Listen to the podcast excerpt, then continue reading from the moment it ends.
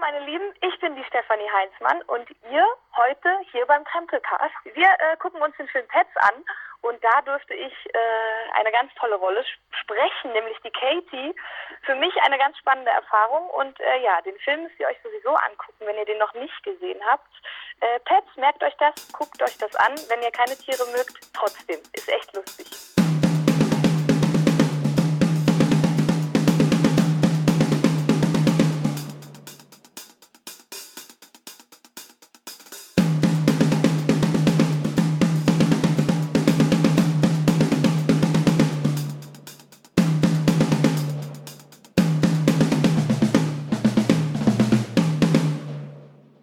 Ja, hallo und herzlich willkommen zu einer neuen Ausgabe Krempelcast. Und wir haben quasi so angefangen, wie wir das letzte Mal aufgehört haben, nämlich mit einem kleinen Interviewausschnitt ähm, von einem besonderen Gast. Sie hat sich gerade schon selber vorgestellt und wir werden gleich nochmal darüber reden, ähm, was sie schon angekündigt hat, nämlich den Film Pets. Aber zunächst erstmal ein kurzes Hallo. Das ist Ausgabe 11 oder wie man da, wo ich herkommt, eigentlich sagt 11 mit dickem Ö. Und äh, jemand, der noch aus dieser Ecke kommt, ist äh, der erste Gast heute. Äh, Dominik Drozdowski, Maxperte, Maxdome, Filmredakteur. Hallihallo. Hallo. Ja, sehr spartanische Begrüßung. Da müssen wir ihm gleich noch ein paar Worte mehr entlocken. Wer wahrscheinlich wieder viel, viel mehr spricht und wen ich wahrscheinlich wieder gar nicht bändigen kann, das ist der zweite Gast heute. Ähm, ja, wie, wie stelle ich dich denn vor? Wir haben das letzte Mal so lange und ausführlich über deinen Job gesprochen. Also ganz kurz, Thomas Raab, Widescreen-Redakteur. Hallihallo. Nabend. Machst du es extra nein, kurz, so, ich, ne, nein, ich kann natürlich auch mehr sagen. Ich habe dir sozusagen als Geschenk die Stefanie Heinzmann mitgebracht. Genau, das hattest du das letzte Mal ja schon verteasert, sozusagen. Jetzt äh, war es dabei. Äh, sehr, sehr schön. Ich habe mich sehr gefreut. Äh, immer wieder lustig, wenn dann die Leute quasi die Sendung selbst ansprechen. Von daher äh, schön und ein netter Einstieg. Ähm, aber wie gesagt, kommen wir erstmal noch ein bisschen zum anderen Themen. Wie geht's euch so? Was gibt's Neues? Also, es ist ja schon eine ganze Weile wieder her, dass wir jetzt mit Herrn Boll gesprochen hatten und dass wir das in der letzten Sendung hatten. Und da ist ja viel passiert in der Welt, äh, was wir auch kurz in dem Interview mit ihm angedeutet hatten. Es äh, gab US-Wahlen und das Ergebnis war ja für alle ein bisschen seltsam. Ähm, ja, es, es, herrschte so ein bisschen Weltuntergangsstimmung. Inzwischen ist es wieder ein bisschen besser, ne? Aber man weiß ja nicht so genau. Warum sagt ihr jetzt Ist es wirklich mehr? besser? Nein.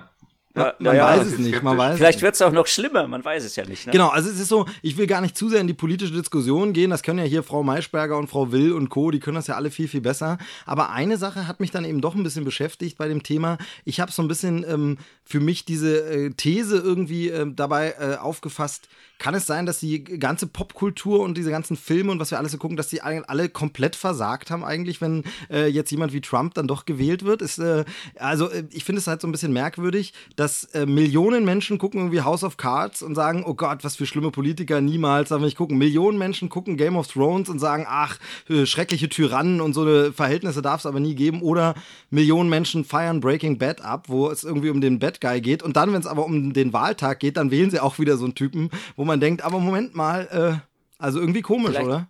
Vielleicht vielleicht ja Oh, wir fallen uns gerade ins. Das ist schwierig jetzt. Ne? Ja, Dom macht zuerst. Wahrscheinlich, weil die Leute, die Trump wählen, nicht Game of Thrones, House of Cards oder Breaking Bad gucken. Ja, aber angeblich genau, sind es doch Mehrheiten, die das gucken, oder ja. nicht? Oder genau umgekehrt, es gucken alle so viele und denken, sie gehören dann zu denen, die da irgendwie einen Vorteil davon haben, weißt du, die sich oder zu der... So, oder es ist so ein bisschen so wie die Eltern, die Weihnachten äh, bei Hoppenstedts gucken oder äh, weiß ich nicht, wie heißt, wie hieß dieses? Familie den, Heinz Becker, den, meinst du wahrscheinlich? Familie Heinz Becker meinte ich, genau, das war das. Äh, das die dann, schön, die dass Steve weiß, was du meinst. ja, ich glaube, ich, ich, glaub, ich erahne seinen Gedanken. Ich glaube, ich erahne seinen Gedanken. Ja gut, dann kannst du ihn auch aussprechen. Nein, Quatsch. ähm, genau, also was ich eigentlich sagen wollte, ähm, die lachen halt darüber, obwohl sie selber so sind. Und so ähnlich ist es vielleicht auch mit den Trump-Wählern. Die sagen, wenn sie äh, Game of Thrones gucken, um Gottes Willen, was für ein Tyrann, aber übertragen das sozusagen nicht auf die Realität. Ja, genau. Und da ist das, was ich meine, ja, diese Frage, ähm, dann hat eigentlich der ganze Popkulturkram und diese ganzen Filme und so eigentlich äh, versagt, oder? Dann kann man sich eigentlich auch schenken. Also, ich meine, es, es feiern die Leute irgendwie ab, wenn ein Marvel-Film kommt, der politischen Subtext hat, wie jetzt hier Winter Soldier oder wie Civil War und so. Aber wenn sie es dann nicht abstrahieren können, dann ist es auch ein bisschen sinnlos. Oder kann man sich eigentlich sparen und auch nur noch äh, Hurra, Patriotismus, äh, Michael Bay-Filme machen, oder? Ja, vielleicht können die das ja wirklich nicht. Also vielleicht gibt's ja, also nicht alle, aber es gibt sicherlich einige, die das tatsächlich nicht abstrahieren können. Also die wirklich, was weiß ich, dann den Marvel-Film auch nur deswegen gucken, weil da halt haut drauf, Action, zack, bumm oder so, weißt du? Ja, das glaube ich auch tatsächlich, ja. Also, dass die Leute das gar nicht so wahrnehmen, dass das in dem Film drin ist oder so. Ja, nicht alle. Also ich meine, es gibt sicherlich welche, die sich da Gedanken machen und auch die, die entsprechenden Gedanken vielleicht haben, die die Macher vielleicht da irgendwie in den Subtext gesteckt haben. Aber es gibt sicherlich auch welche, für die das einfach ein Actionspektakel ist, die da nicht, gar nicht groß weiter drüber nachdenken. Hm, mag was dran sein. Also die andere Ebene ist ja dann, wenn man vom Inhaltlichen aber weggeht, dass ich ja natürlich zum Beispiel, um jetzt bei dem konkreten Beispiel zu bleiben, hinter Hillary die ganzen Promis und so gestellt haben. Also die wurde ja wirklich unterstützt von Hollywood und äh, Popmusikern ohne Ende. Aber das scheint ja auch nichts gebracht zu haben. Also obwohl die Leute irgendwie Millionen Platten von Beyoncé kaufen äh, und die immer wieder auf äh, Charts Platz 1 katapultieren, wenn sie dann sagt, wählt die, äh, hören sie dann doch nicht drauf, ne? Ich glaube aber tatsächlich, dass du so als Außenstehender, also wenn du so Amerikaner, ich habe ja auch einige Bekannte, die, die aus Amerika kommen, die jetzt wieder in Deutschland sind und so. Und ich meine, es ist tatsächlich so, dass du als Außenstehender auch gar nicht unbedingt so mitkriegst, was hinter Hillary alles so steckt, ja. Und von daher glaube ich tatsächlich, dass äh, beide eigentlich nicht wählbar waren. Also von daher, weißt du, es hat sich ja auch fast aufgeteilt. Er hat ja nur so ganz nach Stimmen hat ja sogar Hillary Clinton gewonnen, nach Wahlmännern wieder äh, Trump, äh, gab es ja auch schon öfter. Aber ähm, von daher hast du ja eigentlich so ein Unentschieden, so ein 50-50, weil es gibt eben die, die den Trump wählen und die, die die Clinton wählen. Aber im Endeffekt waren ja beide nicht so wirklich, äh, also die hatten ja alle Dreck am Stecken, sagen wir es doch einfach mal so. Und von daher ist es natürlich, aber es ist natürlich beängstigend oder, oder auch äh, beunruhigend, wenn immer oder wenn wieder jemand gewählt wird oder gewinnt, der halt am lautesten schreit und am, äh, ja, am plakativsten schreit. Gab's ja also schon ich, mal. Also. also ich glaube tatsächlich, also ich warte jetzt im Moment gerade darauf, dass äh, Jerry O'Connell durch so ein äh, Loch äh, im äh, Raumzeitgefüge äh, zu uns gesprungen kommt, weil ich glaube, wir sind jetzt in so einer Paralleldimension von Sliders gelandet.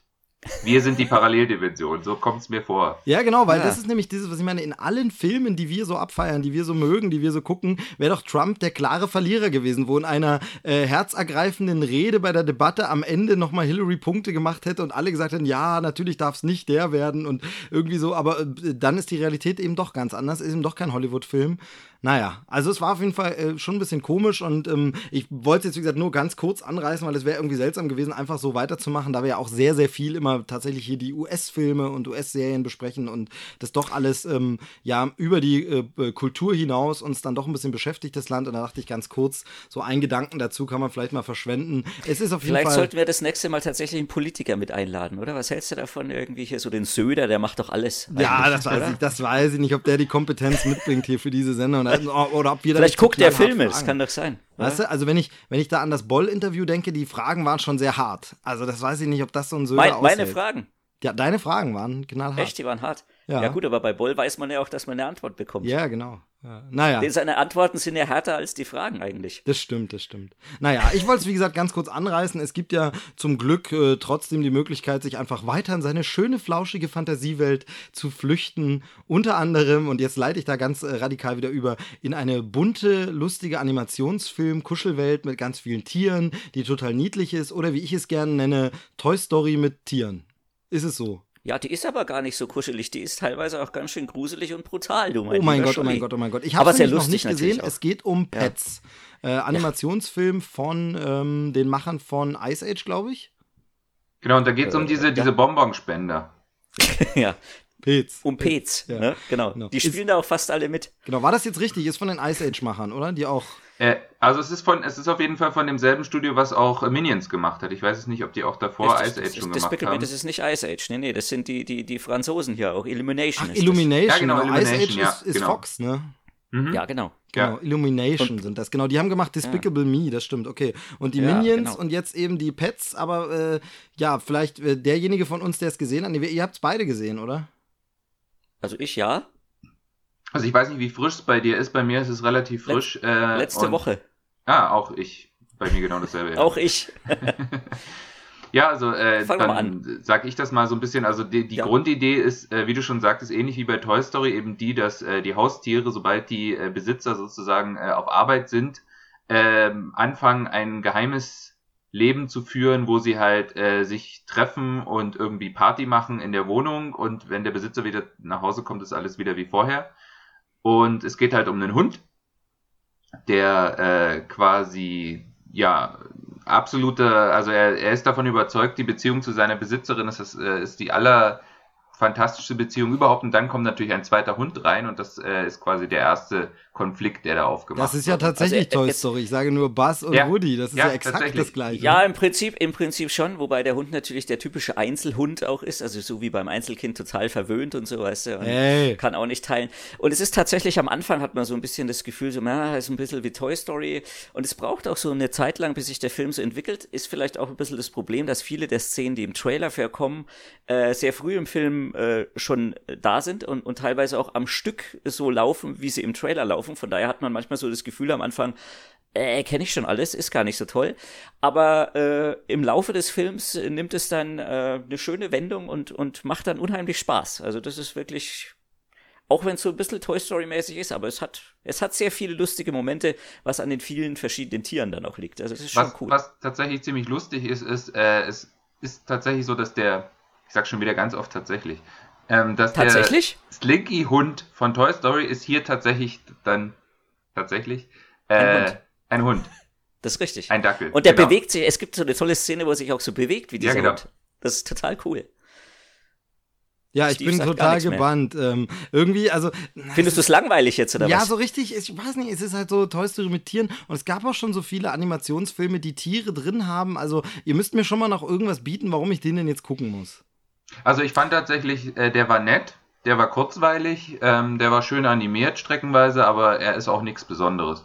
Und man muss auch sagen, man merkt ganz deutlich, wie der Film immer wieder irgendeine Action-Szene alle so 15 Minuten einbaut, damit die Kinder, die das eigentliche Zielpublikum sind, nicht das Interesse verlieren. Also das ja, da muss ich dir ein klein wenig widersprechen. Ich habe es ja auch, also ich, ich gerade weil meine Kids mitgeguckt haben, die waren total begeistert. Also auch schon als keine Action-Szenen waren, die fanden den Film von hinten bis vorne total toll. Und ich glaube, gerade für Kinder funktioniert der wirklich super, auch wegen den Tieren.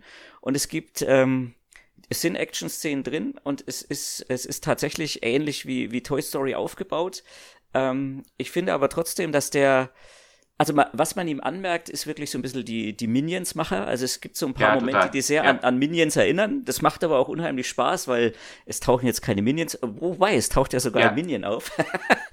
aber äh, er ist insgesamt, ich weiß nicht, also auch so diese, diese ganze, es ist ja dann nicht so, dass das dann ähm, nur diese zwei Hunde, es kommen ja noch ganz viele andere Tiere dazu. Es gibt ja noch diese Unterwelt, also es gibt ja diese, sozusagen diese, ja, es gibt diesen Paten sozusagen, der Hase, ja, und äh, die so in der Unterwelt hausen da, äh, das sind so Momente drin. Also ich fand das ganz toll und das ist, finde ich, auch äh, ganz anders wie bei Toy Story. Also von daher, ich fand den toll, die Kids fanden den auch ganz super und er funktioniert, finde ich, als Familienfilm sehr schön finde ich. Und im Vergleich Was? jetzt vielleicht zu dem anderen großen Tierfilm, Animationsfilm der letzten, äh, des letzten Jahres, Zoomania, wie ist es da? Also was kann man das Ja, kein Vergleich, also, Zoomania ist tausendmal Das besser. kannst du nicht vergleichen, ja. Also Zoomania ist auch, äh, Zoomania hat wieder einen ganz anderen Subtext auch, also der jetzt vielleicht für Kinder nicht so offensichtlich ist erstmal, eher für Erwachsene. Pets ist da in der Hinsicht sehr, sehr simpel gehalten eigentlich. Also die, die Botschaft, die Pets vermittelt, ist relativ einfach und hat, äh, hat jetzt auch keine mega Überraschung oder keinen mega Twist oder irgendwelchen großen Subtext, der ist, also so gesehen ist der Film tatsächlich sehr einfach gehalten, aber in sich und in seiner Machart sehr, sehr schön. Also was man noch Mania sagen muss, vergleichen. Was man noch sagen muss als äh, positiven Aspekt tatsächlich, also äh, die, die Manierismen der Tiere ist tatsächlich sehr gut getroffen, also sehr schön beobachtet. So Sachen, die man halt einfach kennt von Katzen, von Hunden, von Vögeln, ja. ähm, sehr schön äh, übertragen worden. Es hat mich teilweise an diese, diesen gezeichneten äh, diese YouTube-Videos mit dem gezeichneten Schwarz-Weiß-Kater. Wie heißt Simon's Cat, glaube ich. Simon's Cat, genau, daran hat es mich teilweise erinnert. Mhm. So diese, diese, diese alltäglichen Beobachtungen von, von Haustieren, wie die sich verhalten mit ihren Herrchen und so. Und das dann eben übertragen äh, in so eine Ebene, wo du halt quasi dann äh, die, die Gedanken dieses Tieres dazu dann auch noch hörst. Also das war schon das sehr lustig. Ja, genau. Also, also definitiv ein Film für Tierfreunde, aber äh, Stephanie genau. Heinzmann hat ja am Anfang gesagt, auch wenn man keine Tiere mag, soll man den gucken. Ähm, wie es denn mit der Synchro aus? Also Stephanie Heinzmann ist dabei. Ähm, es noch bekannte Stimmen? Äh, Jan-Josef Liefers äh, spricht quasi die Hauptrolle, den Hund. Na, wenn das richtig. nicht ein überzeugendes Argument ist. Ist aber richtig gut. Ich muss tatsächlich auch sagen, das ist ein weiterer positiver Aspekt dieses Films dass nämlich ähm, die Stimmen nicht als Synchron, also nicht als Schauspielersprecher auffallen. Das ist richtig. Wenn mir das keiner gesagt hätte, dass das Jan jo Josef Liefers ist in dem Film, ich hätte es gar nicht gemerkt. Ja, auch bei Didi Hallervorden zum Beispiel habe ich auch am Anfang erst überlegen müssen, weil er mich auch erst komplett an jemand anders erinnert hat und erst zum Laufe so, so ein paar Momente war dann, ja, das ist doch Didi Hallervorden. Und, und der hat auch eine super tolle Rolle. Also dieser Hund, den fand ich auch total geil. Da haben sich auch meine Kids total weggeschmissen. Also ich sag nur, vorne läuft's, hinten rollt's. Okay, okay. Also jedenfalls, also deutsche Synchro in Ordnung. Ja, ist jetzt nicht so, kein so ein Stunt-Casting, ja. wie man das ja gern bei Animationsfilmen hat, wo man jetzt sagt, okay, wir nehmen Nein. Also da habe ich zum Beispiel, da habe ich zum Beispiel jetzt beim nächsten Disney Viviana habe ich da größere Bedenken, wo dann The Rock plötzlich Andreas ja, Burani sowas ist. zum Beispiel genau. Also diese die YouTube-Stars der Saison dürfen sprechen und äh, irgendwelche Popsternchen, die ja, die man morgen vielleicht schon wieder vergessen hat. Das geht mir genauso. Also Vajana oder Mojana, Moana oder wie auch immer dieser Film heißen mag. Äh, ja, da habe ich auch ein bisschen Sorge. Ähm, leider nicht geschafft, die Pressevorführung auf Englisch zu sehen. Ähm, ist, die nächste ist dann auf Deutsch ich bin ein bisschen in Sorge, weil eigentlich habe ich total Bock auf den Film, aber ähm, naja. Das singt der Gott dann bestimmt. Maui singt dann ein Hoch auf uns. Ich hebe ab. ähm, oder das? Ja.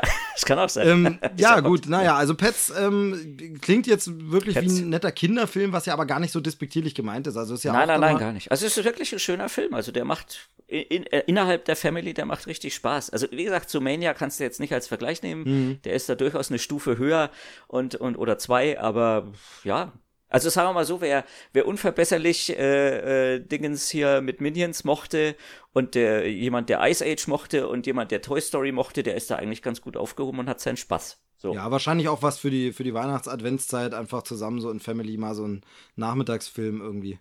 Ja, auf jeden naja, Fall. Naja, ich persönlich halte es ja eher mit anderen Tieren. Ich finde ja so diese Haustiere sind ja nicht so meins. Ich habe auch keins, sondern ich mag ja eher so magische Tiere oder man möchte gar sagen fantastische Tierwesen. Ja, und an dieser Stelle dürft ihr ehrfürchtig.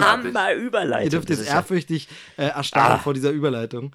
Was? Ich habe nicht gehört, was ihr gesagt habt. Ich bin in Ehrfurcht erstarrt. Ja, ja, natürlich, natürlich. Mach einfach weiter. Ja, ja es geht natürlich um äh, ja. einen Kinostart, der jetzt äh, ganz frisch ist. Ähm, Fantastische Tierwesen und wo sie zu finden sind. Äh, schöner langer Titel.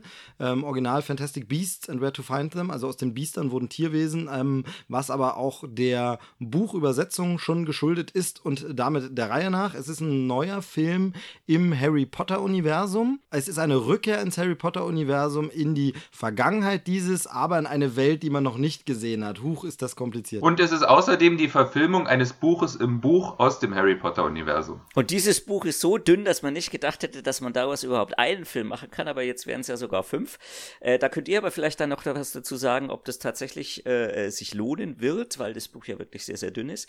Äh, bevor ihr aber anfangt, irgendwas zu erzählen, kann ich ja noch kurz was anmerken. Zum einen, ihr dürft gerne spoilern, weil ich da ja immer relativ äh, resistent bin. Ja, also wenn ich nach dem Podcast hier wieder aufstehe, habe ich schon wieder vergessen, was ihr erzählt habt, macht aber nichts. Manche nennen es auch Alzheimer, aber gut. Ähm, und ähm, bevor ihr anfangt, äh, ich habe ja unser unser Widescreen Review habe ich ja auch schon äh, gelesen und äh, da ist jetzt auch kein großer Spoiler drin. Was allerdings darin angemerkt ist, und das interessiert mich dann auch, ähm, ist die Tatsache, dass gesagt wird, dass jemand, der die Bücher nicht gelesen hat, also die Harry Potter Bücher, dass der so ein bisschen Probleme hat, das alles zuzuordnen und mit diesen ganzen Sachen, die da vorkommen und die sich so entwickeln, die da äh, richtig zuzuordnen. Ist dem so? Jein. Also ähm, Dominik, du kannst gleich auch was dazu sagen. Ich würde sagen, dass, und so, so habe ich es auch tatsächlich schon in einer kurzen Video-Review gesagt, die ich bei uns äh, in der Firma gemacht habe. Ähm, ich ähm, finde, du kannst den Film eigentlich gucken ohne Harry Potter Wissen komplett, weil es ist eine neue, eigenständige Geschichte und du wirst es verstehen, aber du verstehst halt nicht so das große Ganze drumherum. Denn es ist ein bisschen tatsächlich das Problem, aber jetzt irgendwie zäumen wir das Pferd gerade von hinten auf, aber egal äh, das macht doch nichts. Man kann ja den Podcast auch rückwärts hören, dann geht's schon. Ähm, ja. Nee, und zwar ist es so, also die ganze Zeit würde man gern viel mehr von dieser Welt sehen und es ist natürlich schwer, sich vorzustellen, wie jemand den Film sieht, der gar nichts von Harry Potter bisher kennt. Ich hatte das Gefühl, dass man es nicht braucht, aber natürlich schließt man vielleicht ein paar Wissenslücken, die hier nicht erklärt wären. Allein die Tatsache, dass es einfach losgeht und Leute fuchteln mit Zauberstäben rum. Wer noch nie irgendwas davon gesehen hat, denkt, aha, okay, das gibt's jetzt einfach hier. Aber ich weiß nicht, ob da einen das stört. Also die eigentliche Geschichte versteht man, weil man braucht kein Wissen, wer Harry Potter ist. Man braucht kein Wissen, was Hogwarts ist unbedingt. Man braucht kein Wissen, ähm, was es in äh, ja, der ganzen britischen Welt ähm, alles gibt. Also das ist ähm, eigentlich vollkommen unnötig, denn hier geht es ja darum, und damit kommen wir ganz kurz zur Handlung, äh, geht es ja darum, dass ähm, ein Zauberer namens Newt Scamander nach New York kommt in den 20er Jahren und äh, einen Koffer mit Zauberwesen dabei hat, von dem ihm ein paar äh, entwischen, die er dann wieder einfangen muss. Das ist die vordergründige Handlung und äh, alles andere wäre dann Spoiler, deshalb würde ich gar nicht mehr erzählen. Aber das heißt, wir sind diesmal in New York, wir sind diesmal nicht in London und in England und in äh, ja sonst wo Harry Potter so spielt normalerweise. Von daher also eigentlich braucht man es nicht, denke ich. Aber wie gesagt, wäre interessant zu wissen. Dom, was meinst du? Ich sehe das ähnlich. Also es ist tatsächlich ein kompletter Neuanfang und bis auf den, die zentrale Idee, dass es sozusagen Magier gibt, die unerkannt äh, zusammen mit me normalen Menschen äh, in unserer Welt leben, braucht man wirklich tatsächlich überhaupt kein Vorwissen in dem Sinne. Also es, wie gesagt, es schadet nicht. Man hat äh, auch sehr viele schöne Anspielungen in dem Film an die Harry Potter Filme äh, äh, oder Bücher. Allerdings eben auch nicht so viele, dass man irgendwie, wenn man die Bücher nicht gelesen hat, denkt jetzt, oh Gott, jetzt wird hier irgendwie, äh, jetzt kommt irgendwie die Großmutter von Hermine Granger läuft durchs Bild oder so. Also sowas nicht, zum Glück. Ähm, sondern das hält sich auch in Grenzen und dadurch kann man das wirklich komplett als eigenständigen Film, als eigenständigen Start einer neuen Reihe gucken, selbst wenn man die Harry Potter Filme nicht gesehen hat. Genau, und um vielleicht das nochmal zu erklären, was vorhin schon angedeutet wurde, die Verbindung zur Harry Potter-Reihe besteht ja darin, dass dieses Buch mit dem Titel Fantastische Tierwesen wo sie zu finden sind, ein Lehrbuch an der Hogwarts Zauberschule ist, mit dem also Harry und seine äh, Mitschüler zu tun haben, dieses Buch halt lesen. Und der Autor dieses Buches ist eben dieser Newt Scamander und wir sehen jetzt in dem Film, wie der so äh, gelebt hat, wie der unterwegs war und wie er quasi die Informationen gesammelt hat, die er in diesem Buch dann aufgeschrieben hat. Ähm, und ähm, das funktioniert ganz gut. Ich frage mich eben bei den Fortsetzungen dann, inwieweit das dann noch fantastische Tierwesen und wo sie zu finden sind, Teil 2 heißen kann. Im Grunde müsste, könnte dieselbe Figur wieder mitspielen, aber um das Buch dürfte es eigentlich nicht mehr so wirklich gehen, sondern um was anderes. Die Frage ist, was sollen dann die Tierwesen noch mit der Handlung zu tun haben im nächsten Teil? Also da finde ich ein bisschen seltsam, da jetzt so einen Mehrteiler draus zu machen. Aber vielleicht heißt er ja dann überraschend auch ganz anders, der nächste Teil. Wahrscheinlich schon, weil was man jetzt schon erfahren hat, ist ja, er soll wohl in Paris und äh, in England spielen, also in Frankreich und in England spielen und Newt Scamander soll wohl tatsächlich nicht so eine wichtige Rolle haben im zweiten Teil, wenn er überhaupt nochmal vorkommt. Wobei andererseits äh, die, die Frage, die, die mir dann noch kam, weil das auch äh, ähm, aufkam und erzählt wurde, äh, ist es tatsächlich so, dass der, also inhaltlich der Film relativ voll ist und, und gerade gegen Ende sehr viele Sachen beinhaltet, um eben, also oder hätte man, sagen wir mal so, hätte man ein paar Elemente aus dem ersten Film vielleicht tatsächlich auch schon in den zweiten oder dritten packen können. Finde ich nicht, denn ich finde ihn inhaltlich, muss ich sagen, sogar ziemlich dürftig. Also mir hat der Film gut gefallen, ich hatte da Spaß im Kino, ich war sofort wieder in dieser Harry Potter Zauberwelt, wenn da am Anfang schon das Warner-Logo in den Wolken angeflogen kommt und das äh, Harry Potter-Theme, oder es hieß ursprünglich, glaube ich, mal Hedwig-Theme, sie wissen da selber nicht mehr genau, wie sie das Thema da nennen, aber auf jeden Fall die klassische äh, Harry Potter-Musik anfängt äh, und es dann in den neuen Soundtrack übergeht, ähm, da ist man sofort wieder in diesem Feeling drin und hat sofort wieder, oh, es ist Harry Potter und war dort wieder drin. Das war schön, deshalb hat es mir gefallen, aber aber inhaltlich wüsste ich nicht, was man auf einen anderen Teil stecken soll, denn ich fand es inhaltlich sehr, sehr dünn. Also tatsächlich war die Story, langweilig ist ein hartes Wort, äh, würde ich jetzt auch nicht sagen. Ich habe mich nicht gelangweilt, obwohl der Film über zwei Stunden ging, verging die Zeit doch relativ schnell, aber ich fand die Geschichte war schon sehr dürftig. Also eigentlich dachte ich die ganze Zeit, okay, hört jetzt auf, äh, können wir das hier anhalten? Kann ich bitte Virtual Reality mäßig selber in dieser Welt rumlaufen? Weil die Welt ist toll, das hat mir mhm. richtig gut gefallen, aber die Geschichte war so ein bisschen, ja, das war jetzt nicht, das war leidlich spannend, das war jetzt nicht nicht so wirklich. Ähm, und vor allem fand ich da ein bisschen schade, ich habe auch über diesen Newt Scamander gar nichts erfahren. Also anders als bei Harry Potter. Also Harry, mit dem beginne ich quasi die Welt zu entdecken. Ich lerne erstmal sein Zuhause kennen, wie er da bei den Dursleys wohnt, unter der Treppe und alles und sehe, was Harry für ein Typ ist und wie er so damit umgeht und alles. Dann komme ich mit ihm nach Hogwarts und erfahre Stück für Stück etwas über diese Welt und lerne Hogwarts im Grunde wie Harry kennen. Ich bin genauso unwissend wie Harry am Anfang, lerne das alles kennen und komme dort rein und merke dabei, wie Harry sich entwickelt, so was zu einer Person der wird und das über sieben Teile, ähm, acht Filme und das ist, macht richtig Spaß. Bei diesem Newt Scamander ist es so, es geht einfach los. Der steht halt eben dann einfach am Anfang da mit seinem Koffer, ist ein fertiger Zauberer, hat einen Zauberstab. Ich bekomme im Film später mal so kleine Fetzen, ähm, das ist dann ein Bild, das er mit dabei hat oder so angedeutet, dass es dann noch so Hintergrundgeschichten gibt, aber ich erfahre nichts über den, der mhm. bleibt den ganzen Film auch der, der er ist. Ähm, man denkt immer, irgendwann wird er jetzt mal rauskommen, warum der immer auch so ein bisschen schelmisch da mit seinen Tieren und so, aber nee, man erfährt einfach nichts, der ist einfach so am Ende des Films, wie er am Anfang des Films ist und ähm, da ist keine so eine Entwicklung und deshalb ist die Geschichte so ein bisschen dürftig. Ich lerne hier nicht wirklich jemanden kennen und die Welt ist nur so schön und da will ich aber dann, denke ich die ganze Zeit, oh, ich will mehr davon sehen. Ich will jetzt noch mehr sehen, wie dieses Zaubereiministerium in den USA funktioniert, wie das da mit der Präsidentin läuft, wie das dort alles ist mit der Hexenverfolgung. Das finde ich viel, viel spannender.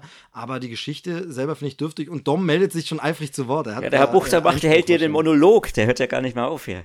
Ja, dafür macht man ja einen eigenen Podcast. Ach so. Ja. Also, was ich dazu sagen will, ich finde, die Story äh, von Fantastischen Tierwesen, wo sie zu finden sind, ist besser als der erste Harry Potter Film. Oh, und das zwar ist jetzt deswegen. Aber zack. Ja. Und zwar deswegen, ja, weil. Ja, jetzt bin ich gespannt. Jetzt bin ich gespannt. J.K. Rowling hat ja das Drehbuch selbst geschrieben und während bei den Adap während ich die Adaption, also ich habe die Adaption von den Harry Potter Romanen immer gern geguckt. Ähm, die ganze Reihe ist toll und äh, auf einem sehr sehr hohen Niveau, aber es ist eben trotzdem, wenn man die Bücher gelesen hat, geht unglaublich viel von den Büchern einfach verloren. Was natürlich klar ist, weil du musst Sachen weglassen, du musst Sachen vereinfachen, weil einfach in einem Buch kannst du Sachen anders erzählen. Hier, finde ich, merkt man, dass die Rowling selber quasi ein Drehbuch geschrieben hat und dadurch wirklich alles, was in diesem Film drin ist, auch das ist, also das mehr Geschichte gibt es also, nicht. Also, dass hier das gar nicht mehr eingefallen ist. Genau.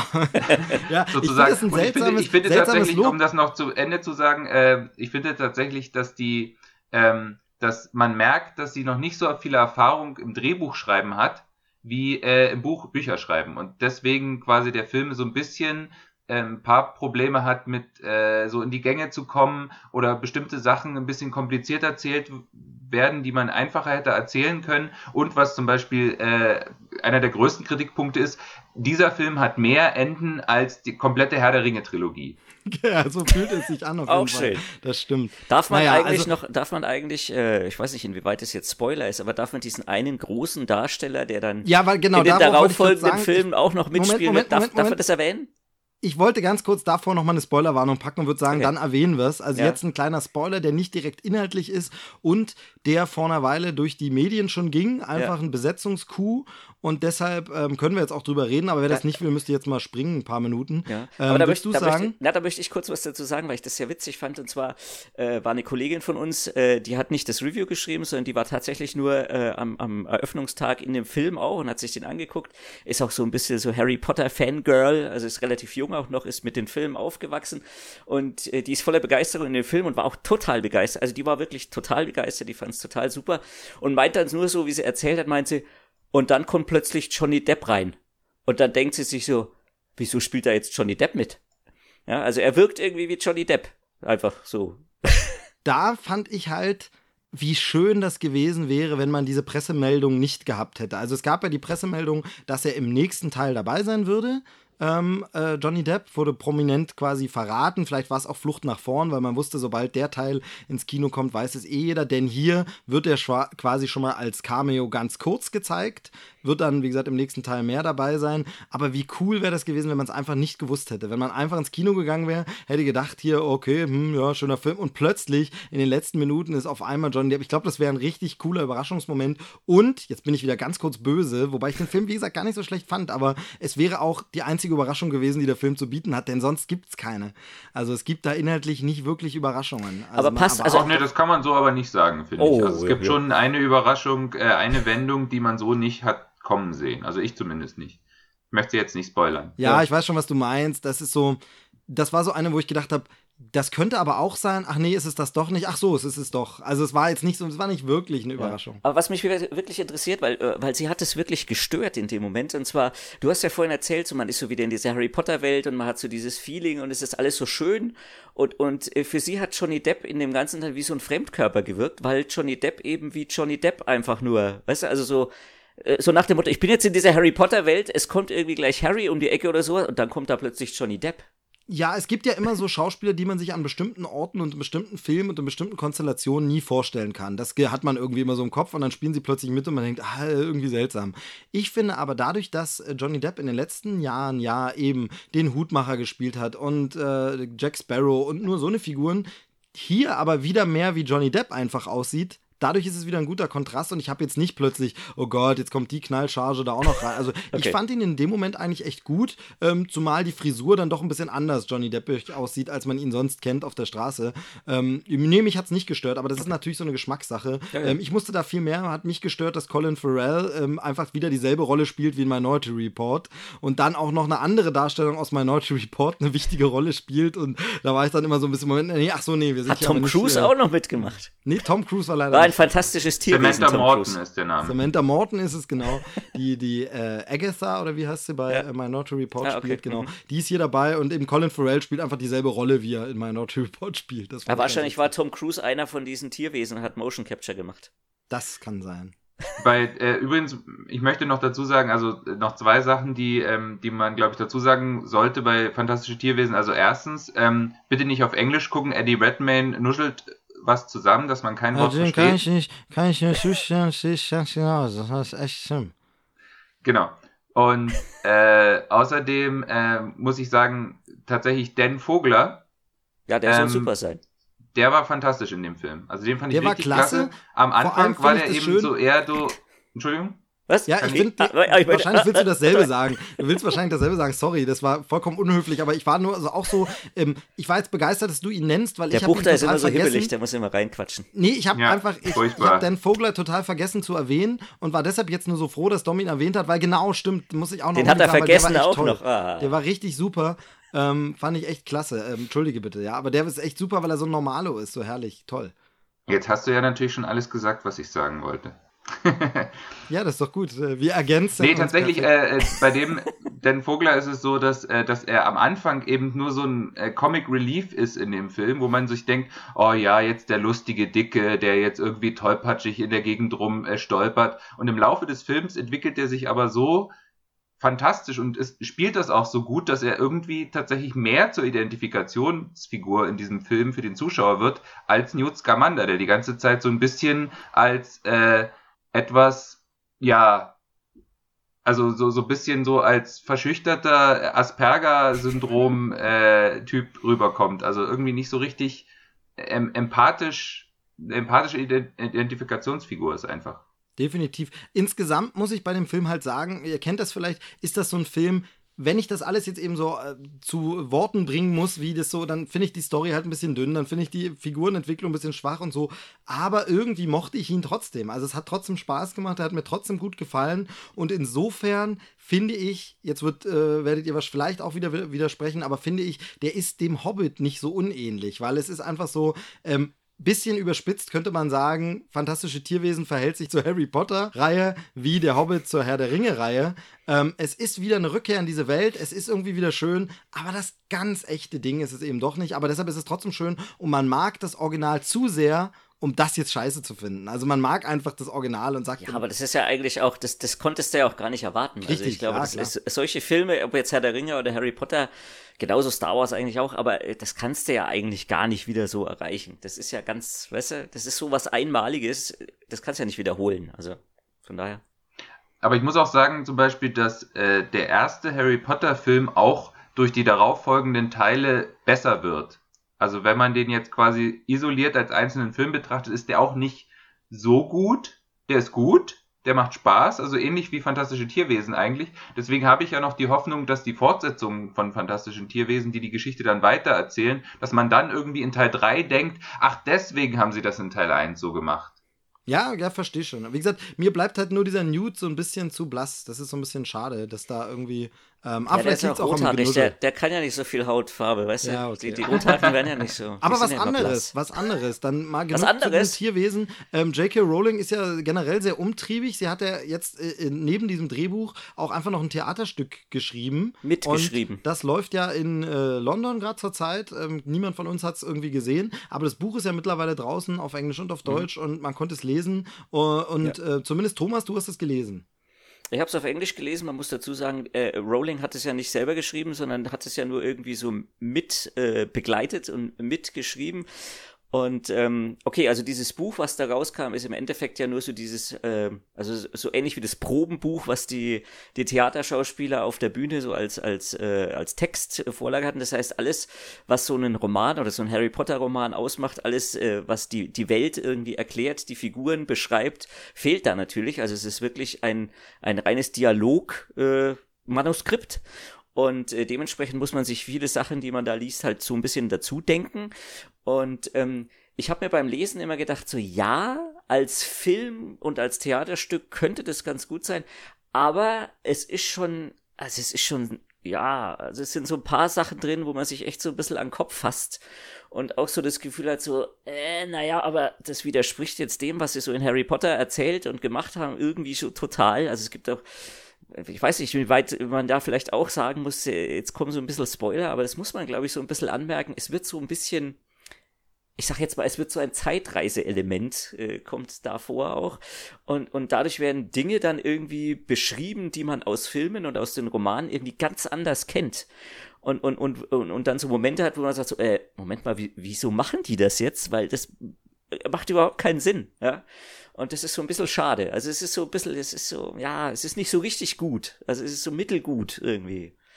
Es haut einen nicht vom Hocker, ganz ehrlich. Genau, also zum Theaterstück muss ich ja sagen, ich hätte es mir super gern angeschaut und hatte irgendwie immer gehofft, dass es in Deutschland irgendwie mal kommt oder zumindest vielleicht hier in einem, im Kino übertragen wird oder so. Kann ja alles noch kommen. Ähm, ich kenne tatsächlich bisher nur einen, der es gesehen hat. Ähm, das ist äh, ein Podcast-Kollege Dominik Hammes und der hat in seinem Podcast Anytime Late Night in der letzten Folge, da hat er mal beschrieben, wie es war. Er war nämlich beim Theaterstück. Also das mal als kleinen mhm. Tipp, wer nochmal hören will, wie das Ganze ähm, dann eben auf der Bühne wirkt. Das wird ja in zwei Stücken gespielt, die man sich auch, äh, also mhm. zwei Teile wird es gespielt, ja. die man sich auch äh, unabhängig voneinander angucken kann, also an verschiedenen Tagen, wenn man will. Ist also super, super lang. Und da kann man es nochmal sehen. Mich würde mal interessieren, einfach noch, wie ist es denn von der, von der Grundstimmung? Ähm, also der Anfang von Harry Potter ist ja doch noch sehr kindlich und bunt und lustig und dann wird es ja immer düsterer und äh, ziemlich hart. Fantastische Tierwesen ist, würde ich sagen, auf einem ähnlichen Level wie die letzten Harry Potter-Teile. Also da ist definitiv okay. kein Kinderfilm. Er hat wohl in Deutschland eine Sechser-Freigabe, kann ich nicht verstehen, weil er ist echt ganz schön mhm. gruselig und ganz schön düster und ganz schön hart. Also das ist jetzt auch nicht, ich hatte gedacht, vielleicht wird es wieder so ein lustiger Einstieg wie die alten Teile. Wie ist es jetzt bei dem mhm. Theaterstück? Wobei es gelesen natürlich immer was anderes ist, aber ist das sehr düster das, oder lustig? Ich, ich, ich wollte gerade sagen, also man kann das tatsächlich glaube ich, also äh, würde man jetzt sagen, man macht da einen Film draus oder man macht jetzt dieses Theaterstück, ich weiß jetzt nicht, wie es Theaterstück ist, äh, wenn man jetzt einen Film daraus machen würde, man könnte den so anlegen wie den ersten Harry Potter Teil, also eher so diese kindlichen Aspekte in den Vordergrund stellen, weil ja auch, das kann man ja sagen, auch die Kinder von Harry Potter, von äh, Hermine Granger und, und Ron und auch von Draco zum Beispiel eine, die zentrale Rolle spielen und ähm, dadurch könnte man das Ganze so diesen kindlichen Charakter äh, geben. Äh, andererseits kann man sich auch genauso gut vorstellen, das Ganze düster und dunkel anzulegen, wie so die letzten Harry Potter Teile, weil es dann auch äh, Momente gibt, die da schon äh, ähm, ähm, ähm, sehr, sehr düster und sehr dunkel sein können. Ähm, das lässt sich so durchs Lesen von diesem Manuskript nicht unbedingt herauslesen. Ja? Also das kann man sich in seiner Fantasie dann letztlich so ausmalen, wie man möchte.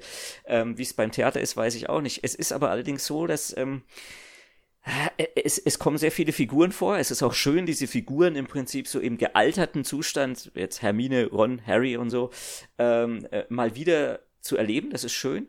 Aber die werden dann teilweise auch so dermaßen verheizt und sind teilweise so dünn und so, ja, teilweise schon lächerlich, äh, dass man sich echt fragt, so, äh, muss das sein? Ja, also es ist, es ist irgendwie so kein Fisch, kein Fleisch, es ist irgendwie so mittendrin, es ist nicht schlecht, es ist nicht gut, aber ja, also es kommt halt, aber ich glaube, es kommt wirklich darauf an, was da draus gemacht wird, ja. Also vielleicht ist es, wenn man dieses Theaterstück sieht, ist es dann vielleicht ganz, ganz anders und wirkt auch ganz anders. Würde daraus ein Film gemacht werden, wäre es vielleicht auch ganz anders.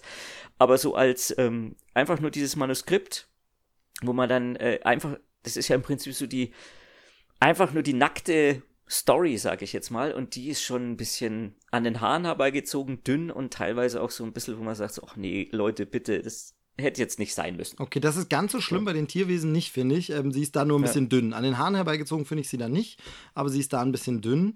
Ähm, ja, es wird halt vieles, es wird halt vieles so, so über den Haufen geworfen, ein bisschen. Also vieles, was man so in den Harry Potter Romanen und auch in den Filmen über, über, über diese sieben Filme gesehen hat und, und wie sich alles so entwickelt hat, äh, da werden so Elemente rausgenommen und, und werden dann in einen völlig neuen Kontext gestellt und werden dadurch dann eigentlich viel, viel schwächer, als sie es eigentlich mal waren. Und das ist so ein bisschen schade. Ja, komisch, seltsam. Also, es wird viel, es, ich sag mal so, es wird, der Zauber und die Magie gehen so ein bisschen flöten. Eure Prognose, glaubt ihr, es wird nochmal verfilmt werden als Kinofilm?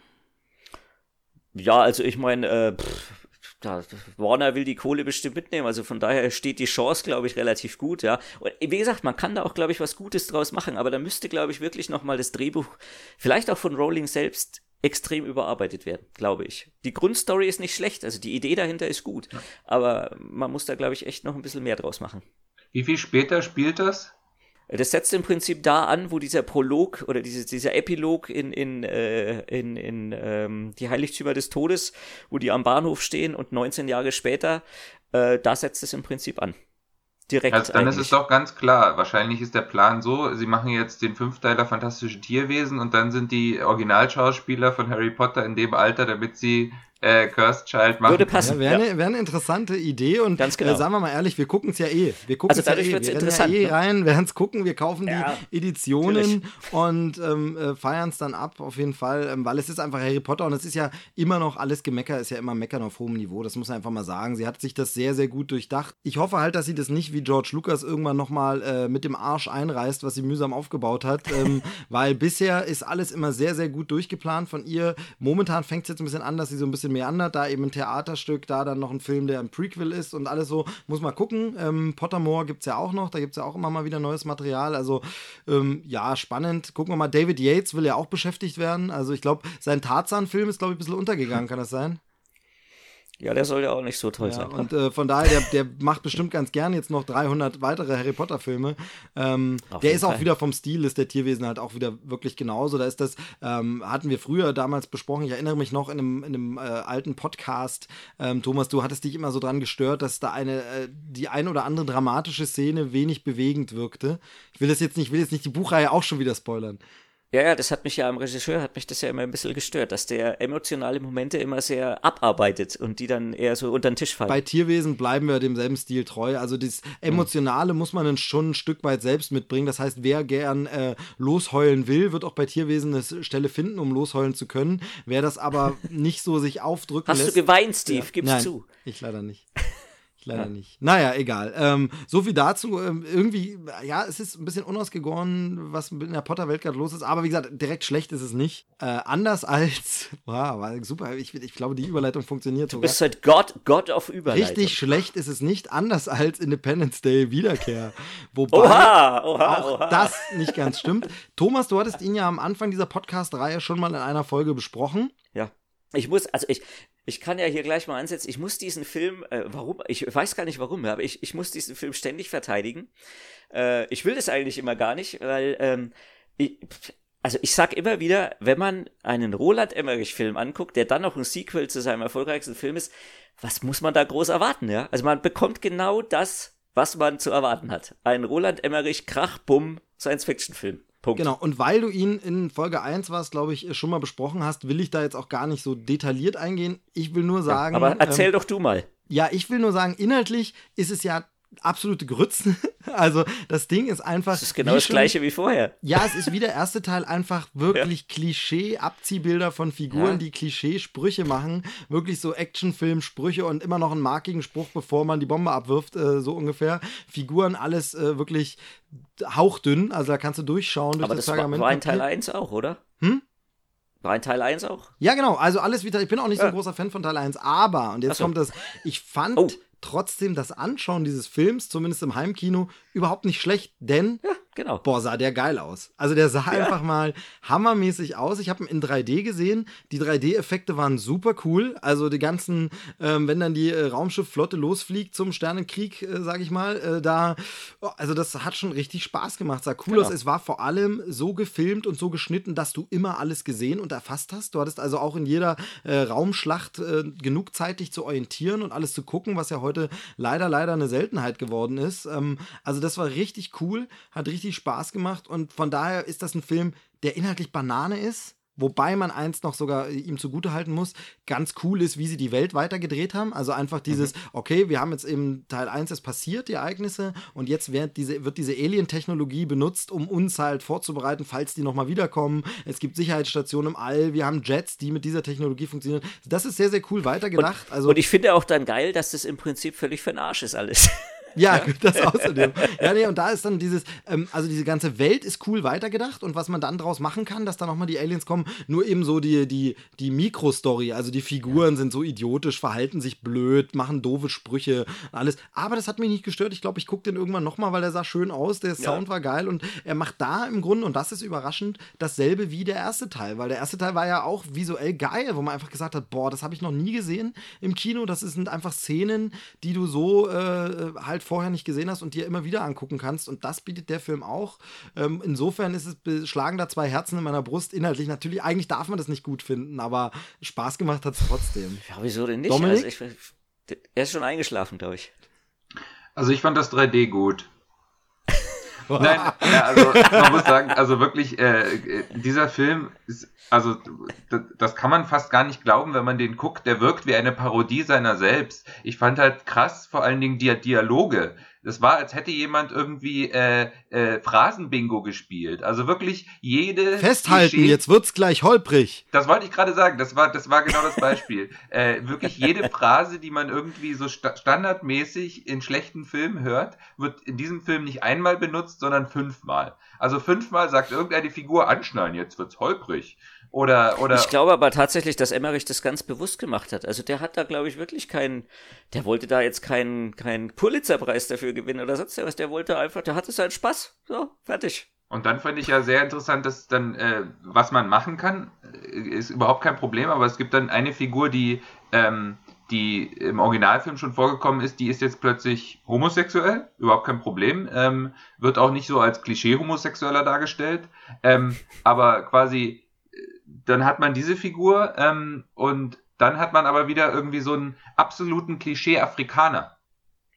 Also der dann tatsächlich irgendwie mit Macheten äh, auf die Aliens losstürzt und sich irgendwie äh, reintätowiert, wie viele Aliens er umgebracht hat. Also wirklich das absolute Zulu-Warrior-Klischee überhaupt, wo man sich auch so an den Kopf fasst und sagt, mein Gott, das kann man doch nicht bringen. Ja, vor allem im Jahr 2016, ne? Ja. Aber du siehst, es funktioniert ja doch und es macht Spaß. Also war der eigentlich erfolgreich? Ja, funktioniert hatte nicht, der war ein Riesenflop. War ein Riesenflop? Ich weiß es nicht, keine Ahnung. Doch, doch, doch, der war ein Riesenflop. Ich weiß nur, dass ursprünglich ja mal eine Trilogie-Fortsetzung geplant war und ich glaube, davon redet gerade keiner mehr so. Komplett, richtig. komplett eingestampft, ja. Echt? Also nee, der, der war überhaupt nicht erfolgreich. Das war einer von diesen Filmen, der jetzt immer so herangezogen wird, äh, generell für dieses Filmjahr, wo ja ganz viele Sequels äh, einfach nicht erfolgreich waren ganz viele große Sequels. Also. Ein anderes Sequel, das super erfolgreich war und auch zu Recht sehr gut ist, kommt dieser Tage. Ähm, nee, also Independence, Independence Day Wiederkehr, ähm, jetzt diese Woche kommt sie raus. Äh, warte mal kurz, warte mal, warte mal, ich habe hier gerade mal gegoogelt. Äh, Independence Day 1 Warte mal, ich will hier schnell mal gucken. Oh, jetzt, Dom, jetzt haut er uns Fakten um Also pass auf, Independence Day, ah, was hat denn der zusammen hier? Der hat, äh, wo haben wir denn das weltweite Ergebnis? Hier, weltweit. Der hat 817 Millionen Dollar eingespielt und der zweite, warte, wie viel waren das? Na gut, 400.000, gut, die Hälfte, ja. aber in USA war er tatsächlich nicht so toll, aber gut, 400, 400 Millionen. Ja gut, aber wenn du überlegst, heutzutage haben die Filme ja ein äh, Budget von jenseits von 200 Millionen und dann 165, auch noch 165 hatte der. Ja, dazu noch Marketing und genau Co. Marketing also, obendrauf. Also so mega erfolgreich war er auf jeden Fall nicht. Auf jeden Fall ich nicht. würde das, mal sagen, wahrscheinlich kein Flop, aber dieses klassische hinter den Erwartungen. Ja. Wahrscheinlich. Naja, aber nicht, egal nicht hinter den Erwartungen. Jedenfalls kommt Independence Day nächste Woche auf Blu-ray raus. Ähm, und was noch äh, nächste Woche auch auf Blu-ray rauskommt, ist äh, ein Film, der ein bisschen erfolgreicher war als Fortsetzung, der, wo es auch um Aliens geht und wo es auch um den Weltraum geht und wo es auch, ähm, der aber einfach mal viel, viel, viel, viel, viel, viel, viel, viel besser ist. Welchen meinst du denn Star jetzt? Wars Episode 7, das Erwachen der Macht, kommt schon wieder raus. Ach so, den meinst du. Ja. Ja. Ich habe auch gedacht, jetzt erwacht die Macht schon wieder. Was ist denn los? Genau, die war noch mal kurz eingeschlafen. Nein, und zwar Jetzt ist ist sie es wieder so, aufgewacht. der Film, der Film lief ja im Kino als 3D-Version und viele Leute, inklusive mich, äh, haben sich gewundert, ähm, ja, Moment mal, wieso kommt jetzt auf DVD äh, und Blu-ray nur die normale Fassung raus? Wieso gibt es keine, hä, 3D, wo ist das? Und es war auch ewig nichts angekündigt. Und jetzt, äh, vor ein paar Monaten, hieß es dann endlich, okay, er wird kommen. Ähm, jetzt nochmal zum Weihnachtsgeschäft kommt der nochmal in 3D raus. Und viele Leute halten ja das 3D immer für ein bisschen überflüssig. Ich muss sagen, da waren schon schöne Szenen dabei im Kino, die mir sehr gut gefallen haben. Ich finde ja immer, gerade wenn es Computeranimation ist und Weltraum und so, das funktioniert schon in 3D sehr gut. Und das lässt sich natürlich auch sehr gut machen, besser als wenn es real gedreht und nachkonvertiert ist. Und ähm, für alle, die das 3D nicht mögen, muss man aber noch dazu sagen, zur neuen Box jetzt, es ist auch neues Bonusmaterial dabei. Jetzt ist nämlich ein Audiokommentar dabei Ja, und aber- nochmal eine Bonusdisk und Zeug. Also es ist halt tatsächlich, wer die erste gekauft hat, die Disk, der ist so ein bisschen äh, blöd. Hätte man gleich mal sagen können. Ja, man hätte also, jetzt mal ganz ehrlich, also dieses äh, super tolle neue Bonusmaterial, ja, es sind ja auch neue entfallene Szenen dabei, äh, ja, äh, die kann man sich ja eigentlich auch sparen. Ähm, von daher ist wirklich nur das 3D jetzt eigentlich dabei, so richtig, was als Mehrwert da ist. Und da muss ich ganz ehrlich sagen, hätte man diese Box, wie sie jetzt rauskommt, im April, als der äh, ganz normal rauskam, äh, in Handel gebracht, okay, alles prima, alles draufgepackt, wäre super gewesen, hätte sich verkauft wie geschnitten Brot, hat sich die andere ja auch.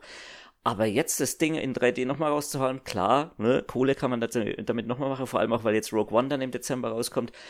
Aber so einen wirklichen Mehrwert hast du außerdem 3D nicht und ich kaufe mir das Teil jetzt nicht deswegen extra. Also da reicht mir das Steelbook, was ich habe und das ist in 2D genauso gut und fertig aus. Also Ja, verstehe ich, verstehe ich absolut deine Ja. Sichtweise. Deshalb ist es so, weil ich es ähnlich sehe, ich habe halt gewartet. Extra habe gedacht, da kommt bestimmt noch mal was und habe gewartet und deshalb bin ich natürlich froh, dass es jetzt kommt. aber ich musst du ja, aber das ist ja auch sehen. Quatsch, weil da musst du jetzt wieder warten, weil dann irgendwann kommt dann die äh, neuen äh, Filmbox mit super neuem Bonusmaterial. Special so bei, bei, bei, da gibt's ja so andere Filme, die dann auch plötzlich nochmal in so einer mega super tollen Super Edition rauskommen. Gibt's ja manchmal. Äh, darüber können wir ja gleich nochmal sprechen. Das war nämlich das andere, was du letztes Mal vorbereitet hast oder äh, angeteasert hast. Aber äh, Dominik, du noch was zu Star Wars 3D?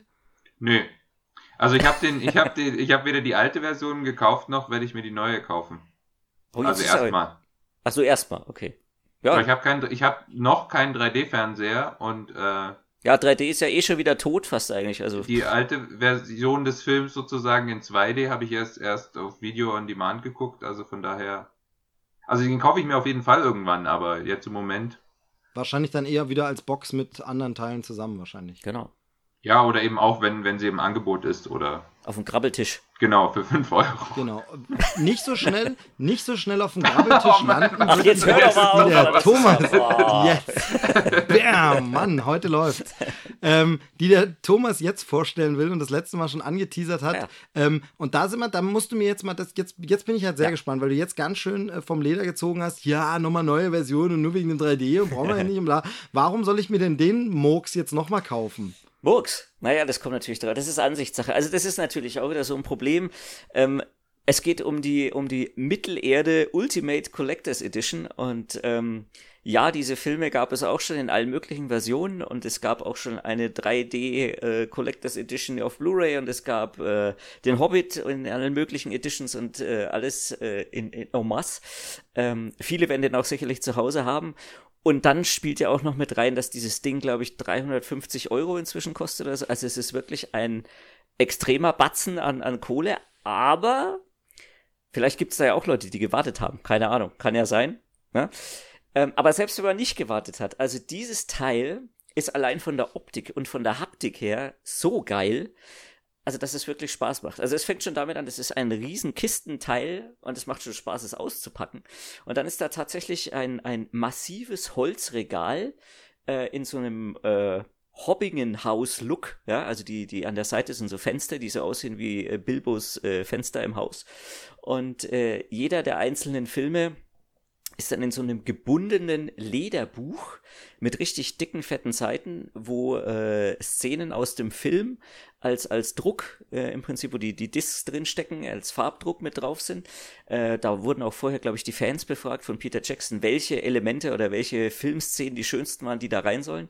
Äh, das heißt, jeder Film äh, ist in so einem super tollen Lederbuch.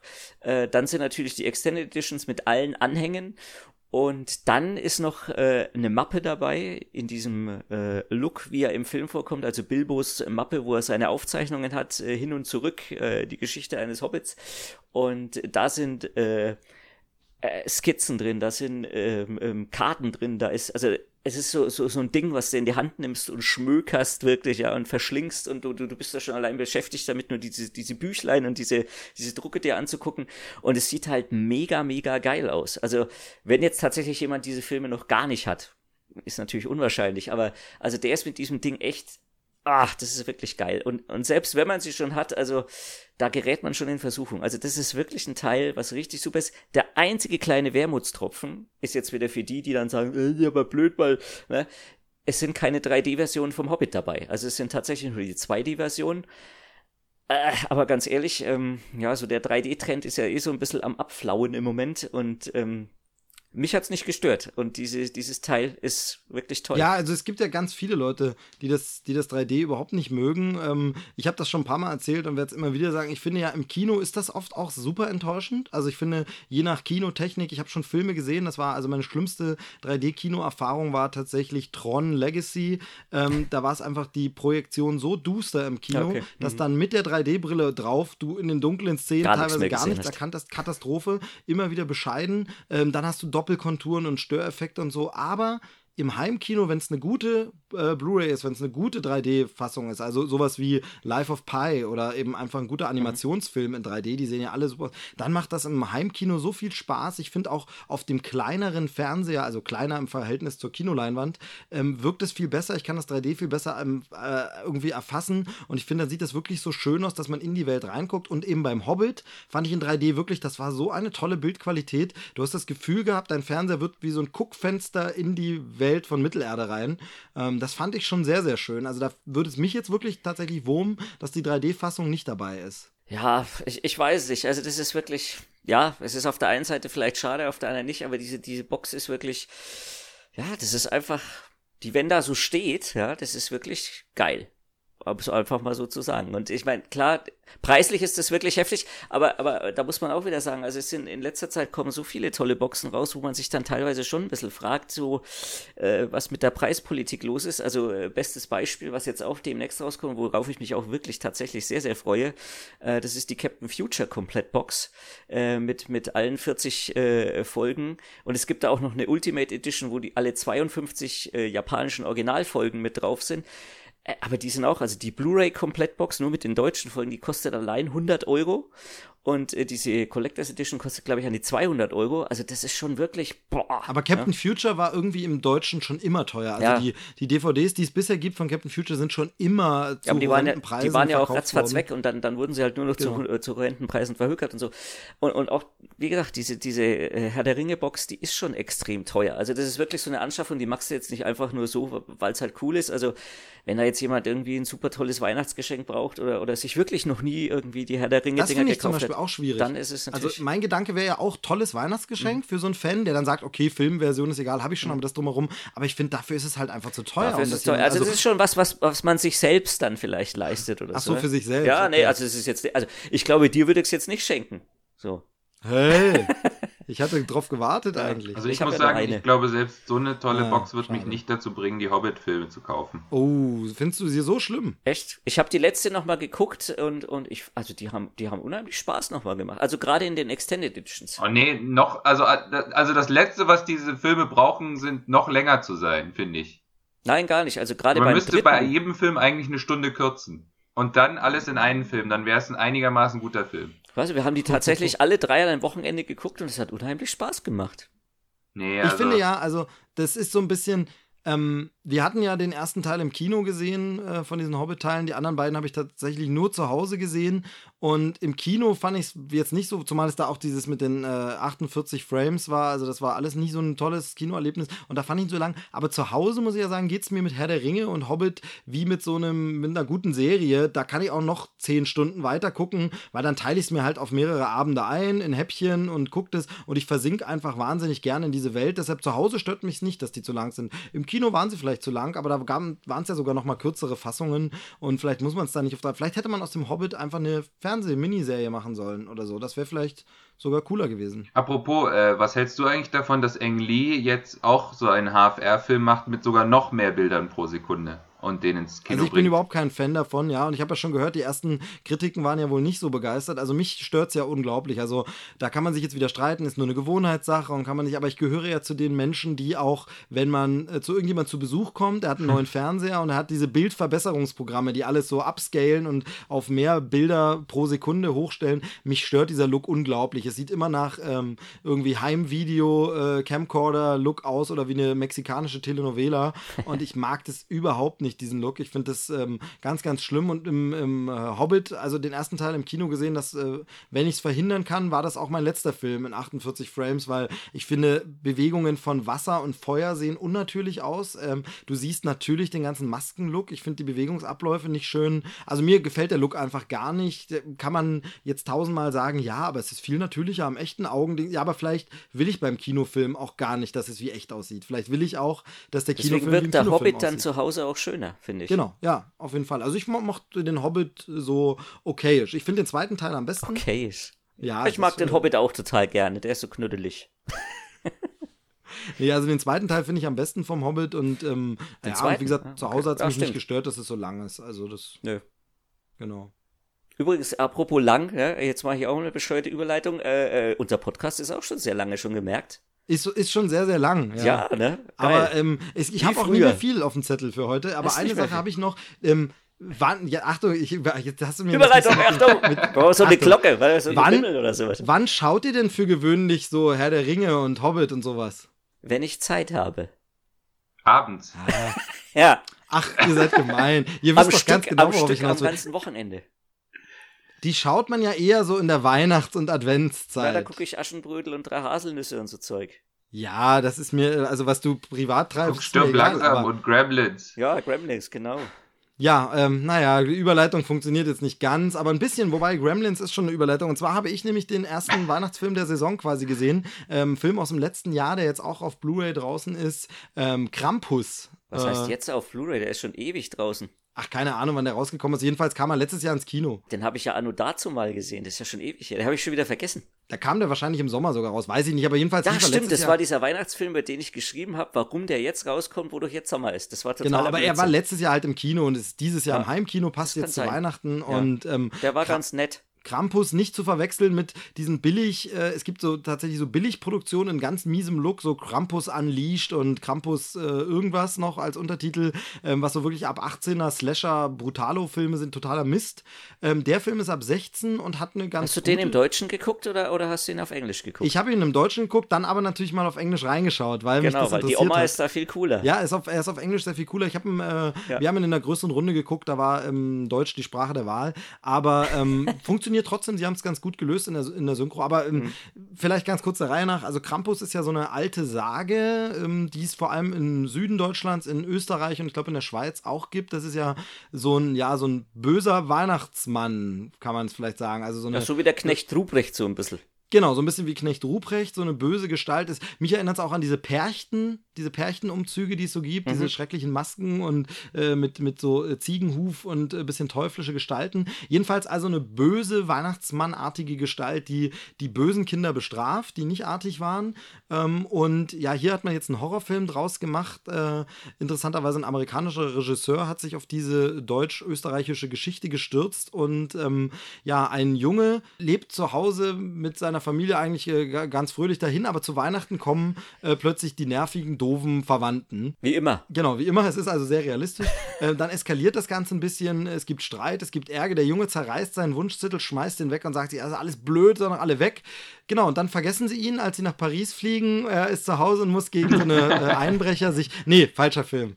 Hoppla. Hier passiert was anderes. Es ist nicht Kevin allein zu Hause, sondern hier ist es so, plötzlich, äh, ja, kommt ein Schneesturm, sie sind abgeschnitten von der Außenwelt und dann kommen gar gruselige, fiesige, fiese Gestalten, die ha Helfer des Krampus. Ach, die Helfer. Die Helfer des Krampus kommen zuerst und murksen einen nach dem anderen ab. Und ich finde, der Film ist äh, richtig gelungen macht Spaß, mhm. ist ein Horrorfilm äh, und trotzdem weihnachtlich und erinnerte mich. Und auch ein bisschen lustig ist er auch. Genau, er ist teilweise ne? ein bisschen lustig so und erinnerte mich ein Gremlins. tatsächlich eben an Gremlins. Genau. Also ja, es ist stimmt. natürlich schon ein bisschen was anderes, aber wie bei Gremlins schafft er diese Gratwanderung zwischen Horror, Grusel, zwischen Weihnachtlichkeit und zwischen Komödie und bedient alles sehr gut. Es sind tolle Schauspieler dabei, wie Tony Collette zum Beispiel.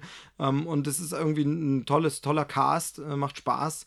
Und also genau. mir hat er richtig gut gefallen sehr viel mehr muss man darüber gar nicht sagen. Es ist einfach ein Weihnachtshorrorfilm. Und wenn, und wenn tatsächlich zu Weihnachten die nervige Verwandtschaft mit diesen Belgern kommt, die sich nicht richtig äh, aufführen können und keine Manieren und nix haben, dann sagt man einfach, kommt liebe Kinder, guckt mal hier einen schönen Film und schwupps sind die weg. Ich glaube, dann sind die Kinder auch äh, super brav danach. Also wenn, ja. man, wenn man eins kritisieren kann bei dem Film, ähm, ging es mir noch so, dass ich fand, dafür, wie krass sich das dann alles entwickelt, sind mir die Verwandten fast nicht böse und schlimm genug. Also da gibt es andere Filme, wo die nervige, doofe Verwandtschaft zu Weihnachten viel, viel fieser ist ist. Ähm, hier also sobald diese Notsituation quasi mit dem Schneesturm und so losgeht, rauft man sich eigentlich sehr schnell zusammen, ist eigentlich freundlich zueinander, wo man dann schon fast denkt, naja, jetzt müssten sie vom Krampus eigentlich schon nicht mehr bestraft werden. Also mir hätte das noch ein bisschen böser sein können. Die Eröffnungsszene direkt ist ja so ein, irgendwie so eine Art Black Friday Sale zu Weihnachtsmusik. Die Leute schlagen sich die Köpfe lustig, ein, um ja, einzukaufen. und das ist richtig geil. Ja. Da denkt man, ja, richtig böse ähm, äh, Konsum und Weihnachtskritik äh, auf die Zwölf wird dann ein bisschen abgeschwächt. Also die Familie hätte noch böser sein dürfen, finde ich. Dafür, wie krass sie dann bestraft werden. Aber es macht Spaß. Und äh, netter Schluss auch. Ja, sehr gut. Also das mal als Empfehlung. Ja, den muss ich mir jetzt natürlich angucken. Ja, auf jeden Fall. Hast du also, nicht geguckt? Äh, ja, macht das, ja. Der ist ganz Genau, nett. es ist eine nette Unterhaltung, wie gesagt, in der Tradition von Gremlins, wenn man so will. Und äh, mir hat er gut gefallen. Das wäre quasi so der erste Weihnachtsempfehlungsfilm des Jahres. Äh, es geht ja jetzt los, die Zeit. Ähm, gibt ein paar Pflichtfilme. Ja. Nur eine Frage, gibt es in dem Film auch ein Krampusradio? Moment, warte, ganz kurz, hier kommt so ein Dornbusch gerade durchs Zimmer gerollt. Muss ich ganz kurz sagen. Nein, er war Eine Windhexe. Er war nicht schlecht, er war nicht schlecht. Eine Windhexe. Ähm, ja, nee, ja. ähm, äh, Jetzt habe ich den Faden verloren. Nee, jetzt hat er den Faden verloren, der Buch. Jetzt ja, hat er keine Überleitung ich mehr. Die Überleitung verhindern. Nein, mir fällt gerade noch was ein. Das, was, Ihm fällt was, was ein, guck mal, er will was sagen. Lass ihn doch mal was Thomas gerade schon angesprochen hat, den Film wiederum äh, tatsächlich sollte man auf Englisch gucken, hast du recht, ja, weil äh, es bezieht sich eben auf diese deutsche Krampus-Geschichte und die Großmutter ja. ist tatsächlich eine Deutsche und eine deutsche Schauspielerin, die in einem englischen Film, englischsprachigen Film mal ordentliches Deutsch redet. Sie redet nicht dieses blöde... Österreicherin. Österreicherin, ist doch vollkommen egal.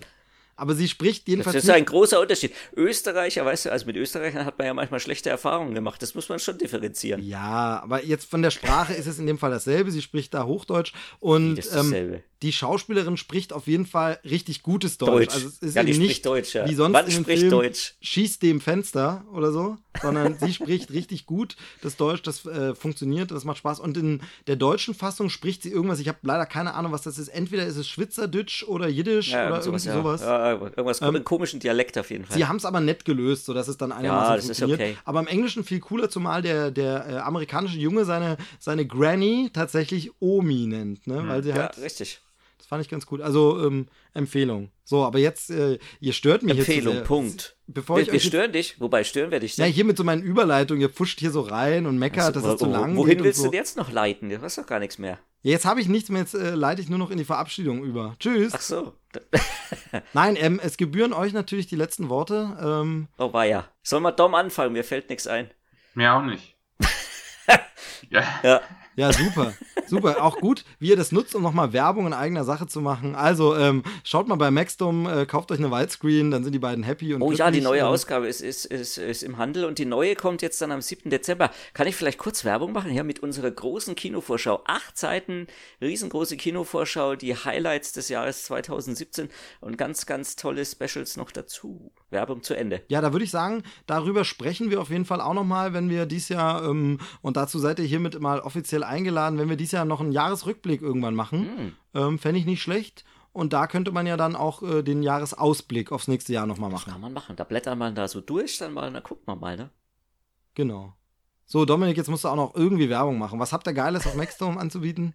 Hau was Das raus. ist zu viel, da fällt mir spontan, äh, kann ich da gar nicht. Gut, schaut euch mal Dominiks äh, äh, Scrubs äh, Live-Special-Video an. Das kann man auch auf Facebook angucken. Das fand ich sehr lustig. Da habt ihr über Scrubs geredet. War im Grunde schon wie dieser Podcast. Einfach mal reden, was gefällt einem an der Serie und ähm, was sind so die coolsten Szenen, die coolsten Figuren und so. Das fand ich sehr, sehr schön. Also übernehme ich mal den Werbepart für dich. Also guck mal nach Dominik Drozdowski, Maxperte auf Facebook und da gibt es dann das Video. Ähm, fand ich sehr schön. Besser hätte ich es auch nicht sagen können. Ja, hast dich nur nicht getraut. Naja. Ist ja dein Podcast, weißt du, wir wollen ja hier nicht jetzt irgendwie mit Werbung zümmeln oder so. Nee, genau, also dann äh, sonst. produziere das nächste Mal so einen Jingle oder so, dann, dann spiele ich den immer ab, vielleicht. So Werbejingle. Ja, Oder muss ich das aber auch machen? ja, ja, klar. Dann betteln wir uns hier Ja. mit Werbeeinspielern. In der Mitte, in der Mitte so Pause machen und dann nochmal richtig Werbung einspielen. Das könnte man machen, ja. Mal gucken, vielleicht Ja, das nächste Mal dann. Naja. Ich bin mal gespannt, wie lang es jetzt wirklich geworden ist.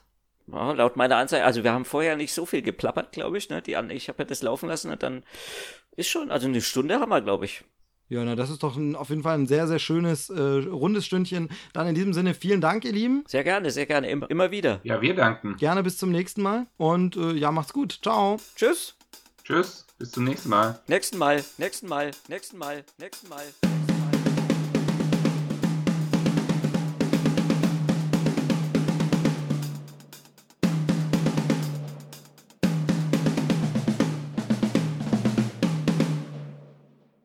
Wer hat das letzte Wort? Der Steve. Das ist schwierig. Natürlich ich. Ich kann es ja so schneiden, dass auf jeden Fall ich das letzte Das ist Wort. auch wieder wahr. Verdammt. Das stimmt. Also das ist ja das. Ihr könnt ja, ihr könnt jetzt sagen, was ihr wollt. Ich schneid's eh um. Also dann, äh, guten Abend und gute Nacht. Biberkacke. Sehr gut. Ich mach mal auf äh, Stopp.